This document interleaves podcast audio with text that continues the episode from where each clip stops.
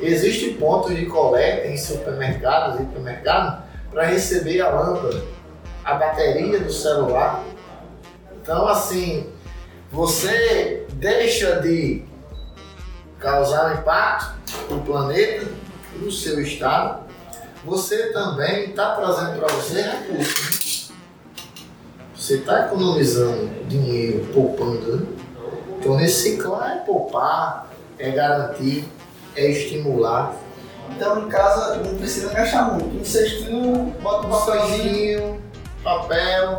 A minha casa é pequena, vai na sacola, valoriza o, o metro quadrado. Porque na Compal eu procuro valorizar dentro da caçamba cada espaço vazio.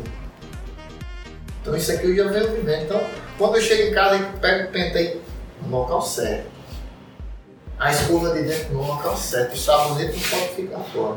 Muitas vezes no corredor a gente não pode passar o dedo, então um de cada vez. Então a gente vai valorizando cada centímetro. Talvez se morasse uma casa com dois, três, quatro, com um quintal, aí pronto, era um cada material jogado ao léu.